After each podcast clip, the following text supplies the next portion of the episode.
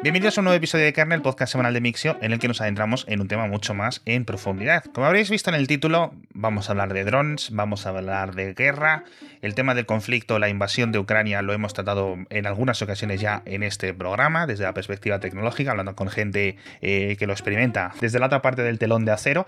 Y en esta ocasión, pues vamos a hablar un poco más del propio conflicto, de las cosas estas que están revolucionando esta guerra, que ya va para nueve meses, que ya estuvieron en el conflicto de Siria de una forma muy, muy prominente, pero que en esta invasión de Ucrania las estamos viendo tener casi un papel, yo diría que protagonista casi, junto con algún tipo de armamento también de larga distancia.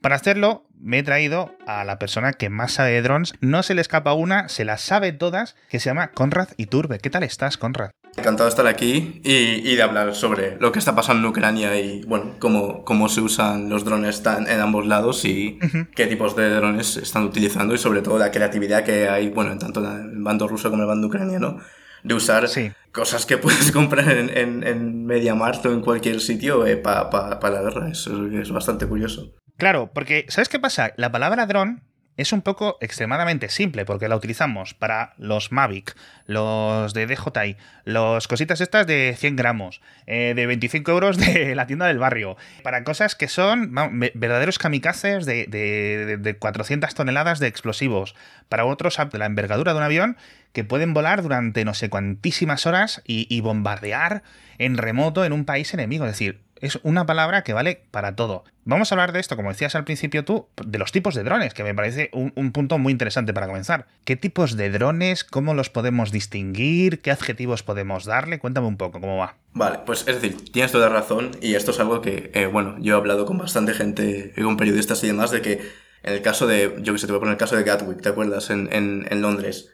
La gente decía, hay un dron. Sí. Ok, es que no me, es que no, no, me dices nada con eso. Es decir, ¿qué, qué hay? Hay un, un dron con una envergadura de 2 metros con 8 hélices, hay un Mavic, hay un, un dron de carreras FPV. ¿Qué, ¿Qué, exactamente qué ha visto la gente ahí? Es decir, y eso es algo que, bueno, que estamos intentando eh, cambiar entre algunas personas que conozco de eh, la conciencia en la gente de, definir, bueno, de, diferenciar entre, ok, una cosa es un, un, un Mavic que tengo yo, que tengo cualquier persona, y otra cosa es un eh, MQ-9 Reaper del, ejército estadounidense. Es decir, hay una diferencia y ambos se llaman drones por, alguna razón. Y bueno, es decir, tipos de drones hay. Es decir, es que ahora mismo la, industria está explotando eh, para eh, diferentes usos y hay drones de agricultura, hay drones de, cine, hay drones de, rescate. Bueno, obviamente el, clásico uso y cómo se empezaron a usar los drones, que son para uso en guerra. Pero sí, hay, cada vez hay diferentes usos y, y, diferentes nuevos drones que se, que, se, que se usan para cosas que antes no, no concebíamos. No, absolutamente. Y estamos, y estamos viendo un tipo de esta, es una categoría, una subcategoría de drones que están cambiando la guerra, como decías tú, por ambos bandos. Es decir, primero, por una parte, Ucrania tiene un montón de donaciones, eh, entiendo que tendría también su eh, pequeña flota de drones previo a la guerra, lo que pasa que al final, pues, el presupuesto ucraniano daba para lo que daba y está recibiendo, entiendo, muchas donaciones eh, de países del entorno, de países de la Unión Europea, de la OTAN, etc. ¿Cuáles son para ti, a día de hoy, desde el bando de Ucrania, desde el bando defensor, los drones más protagonistas? Bueno, eh, aquí hay que empezar con la estrella del show, el dron que tiene una canción y todo. Tiene camisetas, tiene merch, tiene, bueno, ya es una, una leyenda en Ucrania. Es el, el Bayraktar TV2. Bayraktar. Bayraktar. Es un dron eh, hecho por, por una empresa turca eh, que bueno, es, es, este dron es una, una, cosa que yo creo que es, lo están usando los, em, el, bueno, el, gobierno turco como arma geopolítica. Lo están usando como un arsenal, pues como usarían sanciones o como usarían cualquier otra cosa. Eh, ellos han conseguido que su dron sea, bueno, tan atractivo para diferentes países que, bueno, pues ah, obtienen concesiones obtienen, y obtienen eh, favores a cambio de vender este dron. Ese es el, el dron, como yo diría, casi principal de, de Ucrania. Y es, es, una pena porque es un dron turco y lo, lo empezaron a pelear en 2019. Entonces, no, tipo, no tiene mucha historia detrás en Ucrania. Es verdad que se ha usado en el conflicto de, eh, entre Armenia y Azerbaiyán. Yo ese conflicto lo vi como el, cómo aprendieron los ucranianos a, a bueno, a ver, a ver que el, el Bayraktar, eh, cómo se enfrentaba contra, contra cosas rusas, contra aparatos rusos, porque la verdad es que el, el Bayraktar, que lo usaba Azerbaiyán, ¿no? Eh, pues destruyó la hostia de tanques este 72, eh, bueno, tanques soviéticos, destruyó baterías anti, ah, bueno, son como baterías antidrón, pero se llaman Repellent 1, y bueno, están diseñadas para, para inhibir señal, no funcionan contra el Bayraktar, y es decir, ha habido un, un, un, momento de, wow, este dron, es decir, este, este dron usado por Azerbaiyán está haciendo que ganen casi, ¿sabes?, el territorio y demás ahí en, en, en la frontera con Armenia. Por dar un poco de contexto, este Bayraktar TV2 que comentabas entra dentro de la subcategoría de eh, vehículos de combate no tripulados, es decir, estos son los drones militares grandes. ¿vale? Sí, sí, sí. Y cuestan una pasta. Estoy viendo aquí en, en las notas que tenía el episodio 4 o 5 millones de euros cada bicho. Sí, bueno, una pasta es relativo, ¿eh? que, que, luego están los, demás, los drones estadounidenses y los drones de otros países y también cuestan los demás una pasta. Eh, más o menos, incluso más.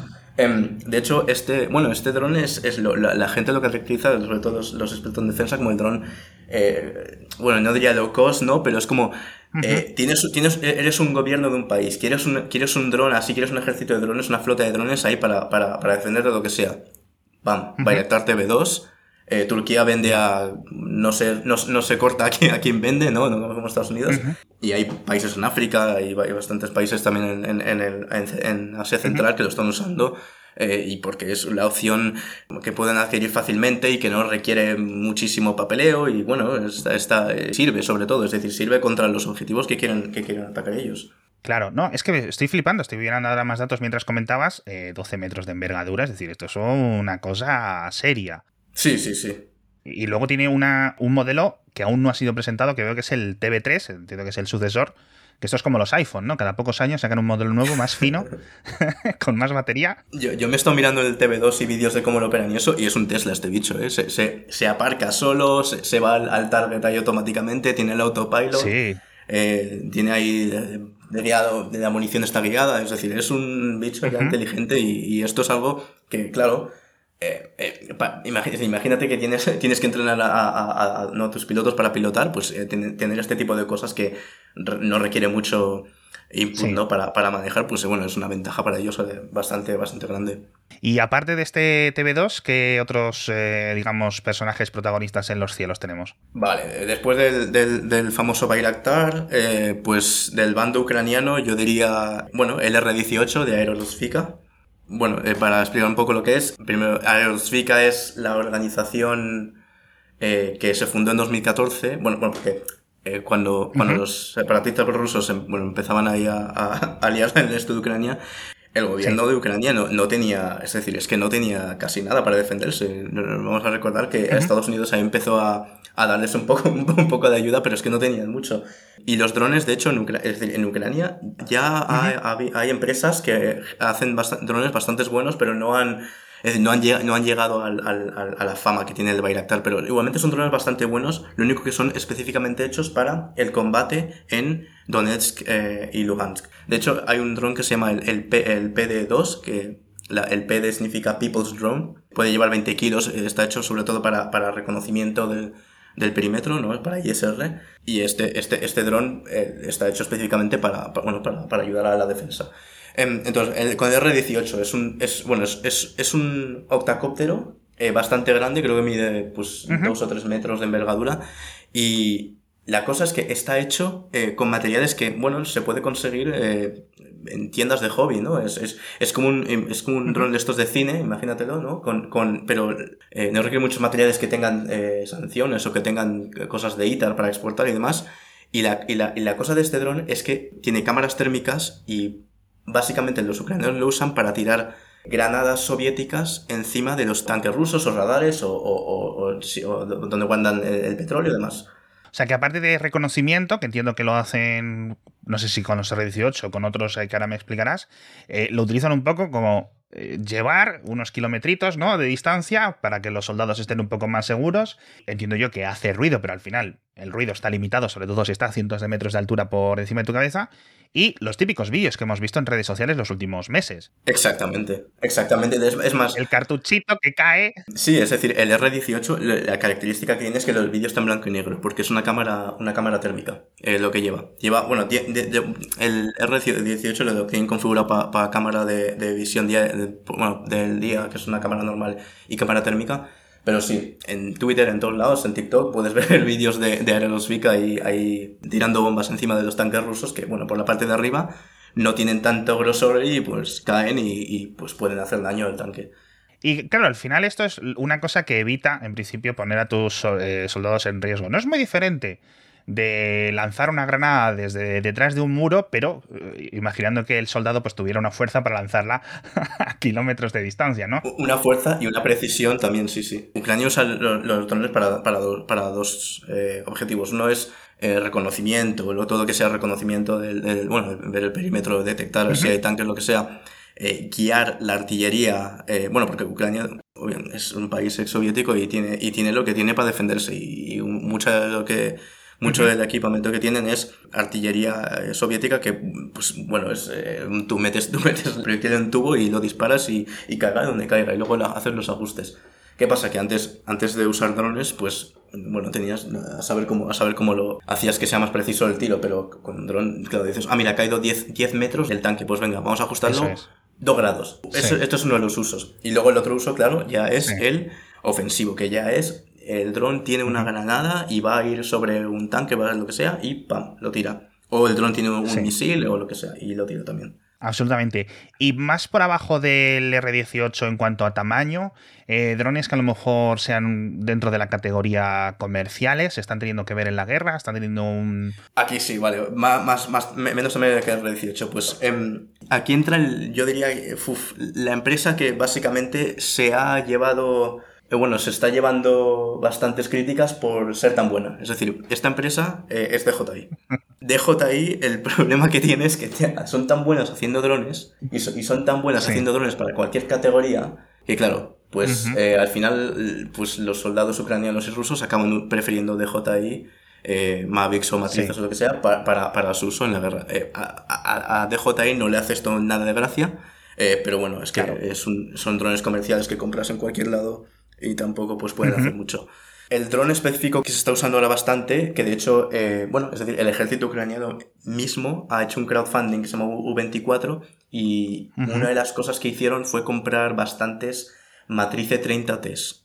El Matrice 30T es un dron, bueno, este ya no es, es decir, este ya no es eh, que lo podemos comprar tú y yo, ¿no? Es un dron de 12.000 euros eh, que se compra en tiendas especializadas y em, está hecho para, para, para bomberos, para policía, para mm. rescate, para, eh, para eh, en la industria, es decir, para eh, inspeccionar cables y no sé, inspeccionar plantas nucleares. Es decir, es un dron ya profesional, es, pero está hecho para, para no está hecho para la guerra, está hecho para usos específicos donde necesitas llevar una cámara térmica o, una, o, un, o, un, o un sensor láser para buscar rango. Es decir, lo puedes, puedes cambiar el payload, no puedes cambiar lo que lleva el dron con diferentes tipos de cosas y este dron es grande, es, un, metro de, de, diámetro que lleva. Y el gobierno ucraniano y también los, bueno, los, soldados rusos están comprando este tipo de dron. El, Matriz 30T, de hecho, no me acuerdo, salió en agosto o así. Lo hemos visto en, en, ambos lados. La cosa es que, claro, esto ya empieza a, dar miedo, ¿no? Porque es un, es un dron comercial, no está hecho para la guerra, eh, eh, emite una señal. Bueno, aquí ya viene, aquí ya viene un tema bastante, bastante complicado que es eh, es una, es una, es una historia interesante cómo, cómo, cómo salió todo esto del tema de lo que, es, lo que voy a llamar Aeroscope, que es el sistema que tiene para eh, identificar drones en el aire. DJI sacó el Mavic en 2017 o 16 creo, el Mavic Pro. Em, este dron, bueno, lo puedes meter en el bolsillo en abrigo, no es muy grande. La cosa es que, como estaban proliferando mucho los drones y, bueno, básicamente había gente volando donde no tenía que volar o había gente eh, bueno, haciendo, haciendo cosas que no tenían que hacer con los drones, volando en aeropuertos y demás. Em, el gobierno, eh, bueno, los diferentes gobiernos y, bueno, y la Unión Europea, Estados Unidos y demás, no, son bastante lentos en temas de regulación. Entonces no, no habían puesto unas reglas específicas que tienen que seguir tanto DJI como, todo, como todos los fabricantes de drones. Entonces, eh, se proliferan estos drones, eh, hay mucha hay un poco de publicidad negativa y mucho sobre todo pushback de la gente de, ay, no, yo no quiero que haya un dron volando ahora en mi ventana o no quiero que haya un dron. Y entonces esto, DJ lo nota y dice, ay, ¿qué, qué hacemos aquí? Es decir, vamos a hacer que nuestros drones emitan una señal que, bueno, se, se puede recibir con un sistema que solo vendemos nosotros y solo licenciamos nosotros a policía, a aeropuertos, a centrales nucleares y demás. Y así, por lo menos, pues bueno, ya centrales nucleares y demás, pues si hay un dron que no está utilizado, pues pueden ver eh, dónde está el dron ahora mismo, las coordenadas del piloto, el número de serie y altitud, velocidad y demás. Esto lo introdujeron en 2018, porque había ya bastante criticismo y la gente no estaba, estaba bastante agitada. ¿Qué pasa? ¿Qué, ¿Qué, tiene que ver esto con Ucrania? El ejército ucraniano empezó a usar estos drones, el gobierno ucraniano en sí, había un post que decía como, ay, si tienes un dron de JI y quieres pilotarlo para nosotros, vente para acá. ¿sabes? Empiezan a, a, a, querer usar drones de JI. Eh, yo, es decir, yo sabía esto de, de, lo de Aeroscope y eso, y lo primero que dije es, no, no, no, no, no, no, no, por favor. Es decir, es... A ver, también porque yo tenía la, la, la, la impresión de que el ejército ruso era, era un, un, un, ejército en condiciones, es decir, que iban a tener... Ya. Sí. Pues baterías antidrón, iban a tener detección de dron avanzada, yo que pues, ¿saben? Uh -huh. Todo lo contrario de lo que hemos visto hasta ahora. Pero, ¿qué pasa? Que los rusos no tenían tantos aeroscopes, no tenían tantas... Uh -huh cajas que podían recibir esa señal que emiten los drones, porque es una, al final es una maletita que tiene dos antenas y cuando se puede recibir la señal, creo que el rango son 10 kilómetros. Sí. Entonces, aquí es cuando viene interesante que, eh, bueno, tanto Ucrania como Rusia lo sabe, eh, que sus drones uh -huh. que están usando emiten esta señal, medio pasan, y luego vienen unos hackers de, de, de drones de JI en, en, en, lo que yo, yo estoy bastante en contacto con ellos, y dicen, ok, eh, vamos a hacer un, bueno, un, un, script en Python, ¿no? Para que drones de Ucrania no emitan esta señal.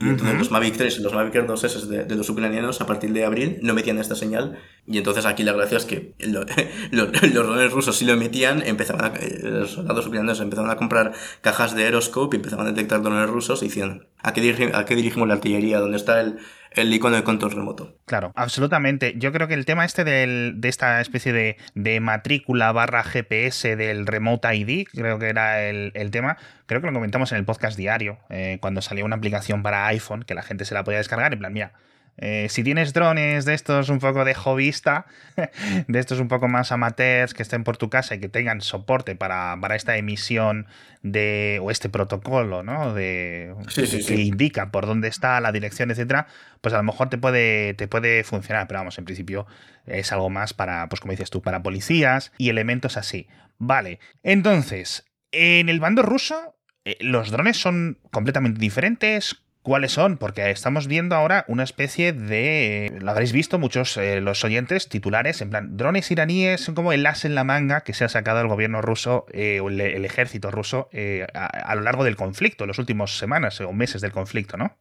Estamos hablando de el Shahed 136 y el Shahed 131, que son. Bueno, yo los llamo drones de un solo uso porque no me gusta usar la palabra kamikaze.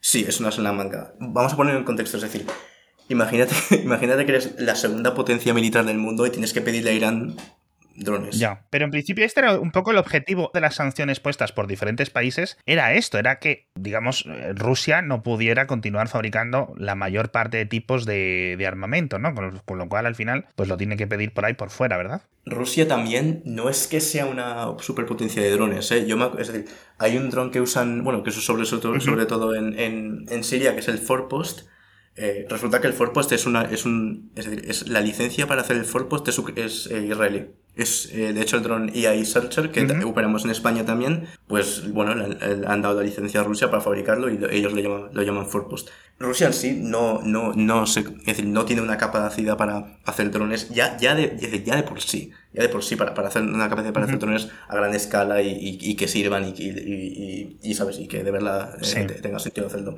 antes incluso antes de, de febrero de 2022 pues Rusia usaba el Orlan 10 eh, en el este de Ucrania. El Orlan 10 es un dron que sirve uh -huh. para ISR, que sirve para monitorizar. Eh, tiene, es decir, este dron tiene una cámara de SLR como cámara principal. Es decir, es, está hecho a, a, mano y con componentes que han ido comprando por, o bueno, que han ido comprando lo que sea, que han ido, sabes, trayendo desde China, lo sí. que sea. Es decir, para cargar el petróleo, eh, una, han cortado una botella de plástico en la parte de arriba y la han puesto, la han, la han puesto con superglue ahí encima. En vez de usar lo que tienen los coches ahí. Este fue un, al menos cuando empezaron a dar vueltas este tipo de drones o a capturarse, es donde vimos eso, que pues no sé si eran cámaras Nikon o que por ahí que tenían, que apuntaban hacia abajo y lo que decías, está a medio tamaño, no es tan grande como los que comentábamos al principio, ni tan pequeño como un Mavic, que es uno de aspecto completamente militar, pero de un aspecto completamente rudimentario. Es decir, esto tú lo llevas a un eh, show de estos en mitad de un campo de aeromodelismo y encaja con el resto de elementos que hay por ahí. Exactamente, sí, sí.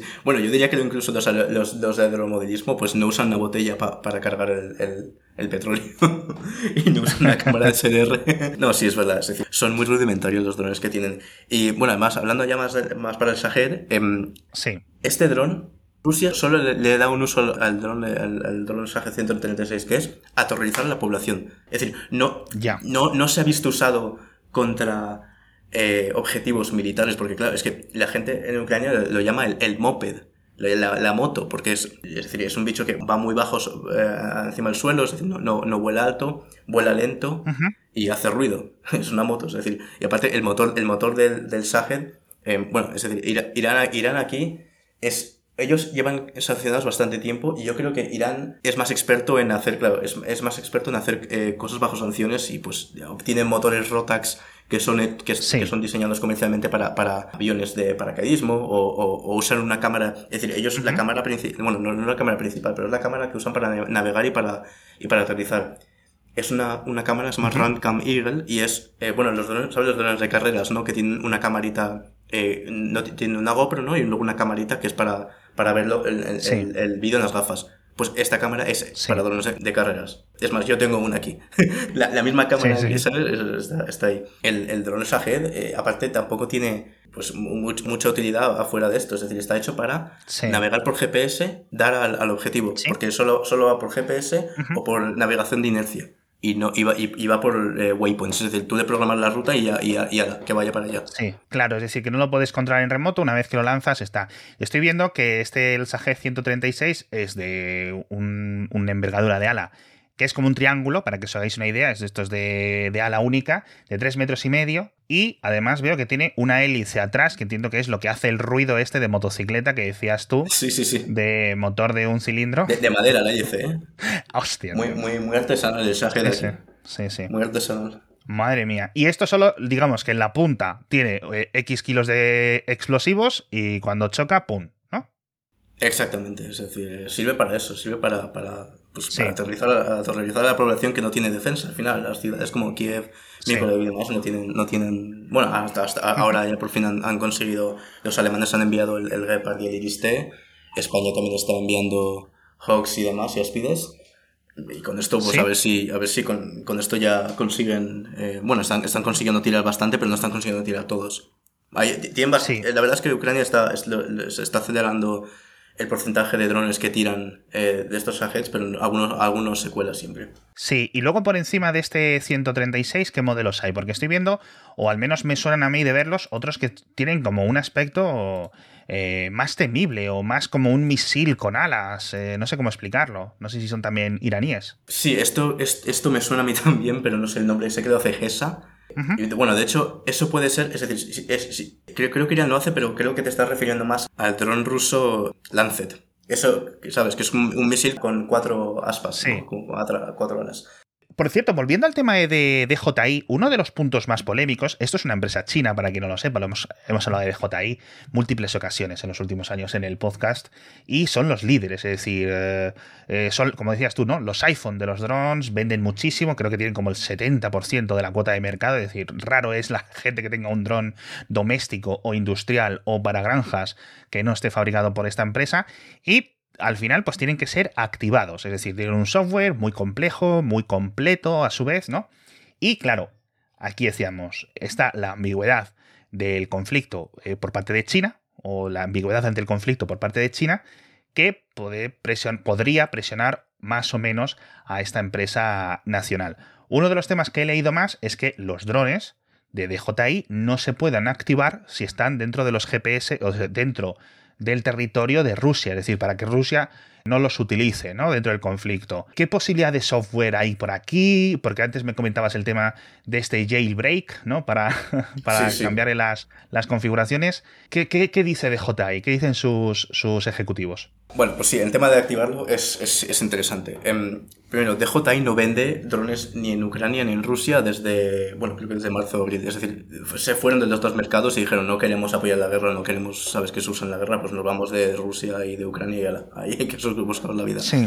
Pero no, eh, Rusia pues sigue usando drones DJI, hay campañas de crowdfunding cuando el, soldado ruso le, han movilizado, ¿no? Le, le han llamado para el frente eh, siempre, bueno, siempre hay como, ah, ostras, tengo que comprarme mi propio, mi propio equipo, tengo que comprarme mis visores térmicos, mis botas, las, las, el, chaleco y el, el ítem número dos es un dron. Porque el dron te, es que, bueno, pues eh, te, te, salva la vida casi. Es, es, decir, el dron suele ser DJI eh, yo, bueno, me, me, miro una página que se llama Avito, que es como una especie de Wallapop ruso, y tú pones en el Avito Mavic y tienes para comprar en cualquier oblast de Rusia eh, un Mavic nuevo eh, a un precio bastante eh, razonable.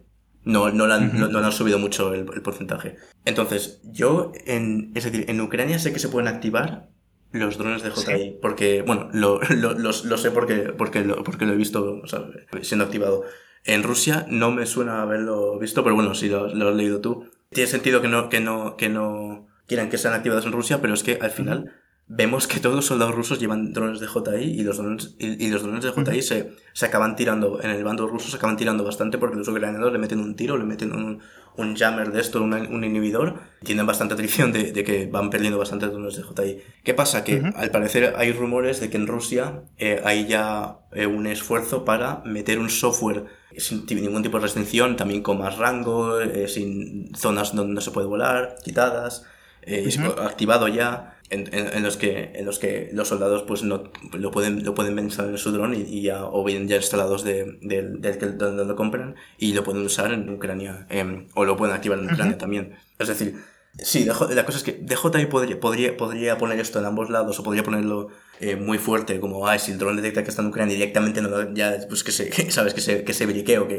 que, se, que, se, que, se, vuelva completamente inútil, en, tanto en Rusia como en Ucrania, lo que sea. Sí. Pero es que aún así hay, pues, métodos y demás. Y, es decir, esto para Ucrania no afectaría porque eh, el gobierno ucraniano eh, compra dos drones en otros países eh, y los puede activar ahí. Claro, eso es. en España, por ejemplo. Bueno, yo he enviado mis drones, yo los drones que he enviado a Ucrania los, he activado todos aquí, por si acaso. No me quiero arriesgar. Y en el mando ruso pues lo pueden activar en, en, o directamente desde China o pueden hacer el, el hack este que, que se rumorea que tienen para, para meterlo directamente en el, en el, chip del drone y que ya venga y que ya se active solo. Absolutamente. Y has sacado el tema, eh, el tema de los inhibidores. A mí esto me fascina. ¿Qué rol están teniendo? ¿Están funcionando bien? ¿Se podrían construir más? Porque eh, he leído también, y hemos enlazado y hemos contado en el podcast diario, unos inhibidores de drones fabricados en la propia Ucrania por una empresa local. Obviamente, pues además todo lo que se le pueda suministrar desde, desde otros países aliados, están funcionando bien, podrían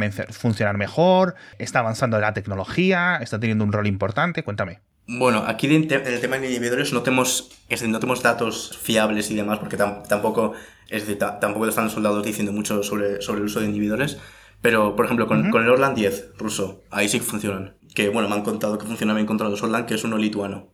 Em, que ha enviado, creo que de Estados Unidos o lituano, y lo, lo envió para el frente.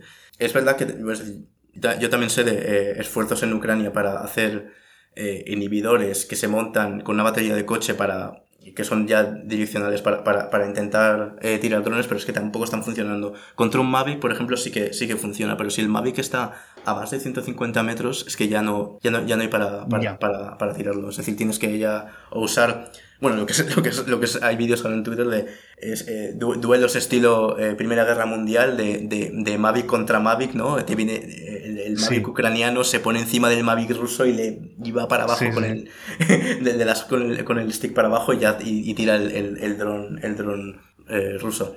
Inhibidores para, para drones militares, eso ya es que directamente no. Es decir, por ejemplo, el Bayraktar el TB2, una de las cosas que lo hizo tan atractivo en Ucrania y una de las cosas que aprendimos en, el conflicto de Nagorno-Karabaj es que los eh, inhibidores rusos, el, el Repellent 1 este, es que no, es que no servían de nada, pero de nada, de nada. Es decir, que iba, iba el Bayraktar y le tiraba una bomba encima al, al, repelente y se iba como si no hubiese pasado nada. Así, es decir, en drones militares el inhibidor pues ya no, no, no va, pero para drones más pequeños de reconocimiento que van a, a, a 100 metros o por debajo, pues ahí sí, ahí sí que pueden afectar. Ahora, si tienes un dron de estos que va por waypoint, que, que no necesita que no necesita control humano, ¿no? Que tú le pones las coordenadas y eso, ahí tienes que llamear el GPS. Y por lo que tengo entendido, llamear el GPS es difícil. Es mucho, es, muy, es mucho más difícil que, que, hacer un jam de 5.8 GHz o 2.4. De hecho, el, el, contacto que tengo en Ucrania me dice que con un inhibidor que creo que hizo como de 2 metros, eh, 2.4 GHz, tiras un Mavic que está a 50 metros. Un Mavic 3. Qué bueno. Sí, al final es que, ¿sabes qué pasa? Eh, lo que me estás contando y lo que hemos eh, leído y visto nosotros todos eh, son cosas como muy caseras y soluciones rápidas que se puedan montar con la mínima sofisticación, pero que funcionen, ¿no? Más o menos un poco rollo el equipo A, ¿no? Rollo MacGyver. justo. En este sentido, ¿no? Claro, yo no quiero hablar de los HIMARS, ni de los lanzamisiles, ni de un montón de elementos que pues, están dentro del conflicto, ni de tanques, ni de radares, ni eso, pero yo esto lo consideraría un dron, pero no va por el aire, va por el agua. Y lo hemos visto tanto en el Mar Negro en el, o, en no sé muy bien en qué parte, en qué situación del, del, del, del conflicto bélico, en la parte tanto fluvial como marina, que son una especie de lanchas robóticas, que lo hemos visto de parte de Ucrania, no sé si Rusia también tiene algo, y no sé si me puedes contar tú al respecto eh, qué rol están teniendo. Sí, esto, eh, bueno, es, esto es bestial. Ucrania, la, marina ucraniana, antes del conflicto era un helicóptero. Eh, esa era la marina. Ya. Después, en 2020, en 2020 o 2021, ya fue un, un Bayraktar, un TV2. Esa era la marina. tenían un Bayraktar y lo usaban pues para, para sobrevolar el Mar Negro. Esta lancha primero apareció en Crimea, en la, así como en la playa, y surgieron fotos y todo el mundo decía, wow, ¿esto qué es? ¿Qué país ha suministrado esto? Eh, ¿De qué bando es? Eh, ¿Para qué se usa? Porque tiene, tiene, una cámara con un gimbal estabilizada, tenía cargas... Eh, bueno, explosivas y demás, y, bueno, había mucha especulación de, de, dónde salía. No tenía ninguna Z, no tenía ningún tridente, así que pues a saber, a, saber dónde ha salido este bicho. Esto, esto fue hace unos meses.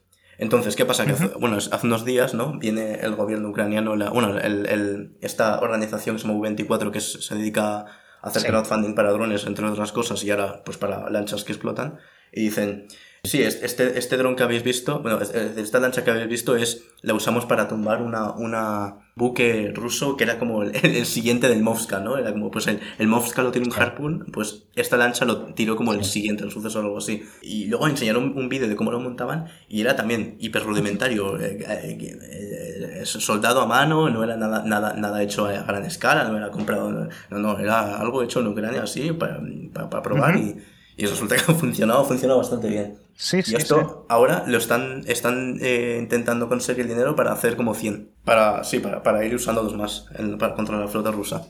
Sí, no, los vídeos que he visto de esto son, son increíbles porque son grabados desde esta cámara de a bordo y es una locura. Es decir, la verdad es que si yo estuviera en un barco militar eh, estaría un poco acojonado, porque además en uno de los vídeos, creo que lo publicó la BBC, etcétera, era en plan, se veía uno de estos drones lancha, por decirlo de alguna forma, acercándose poco a poco hacia un buque, no sé qué tipo de buque era, si más tamaño o menos tamaño, y que le estaban disparando con las ametralladoras desde la cubierta y que no le daban. El dron seguía por ahí, pum, pum, pum, pum, pum, ¿no? como una especie de tiburón metálico hasta que catapum, ¿no? Hasta que como, como los otros, toca, impacta y pum, ¿no?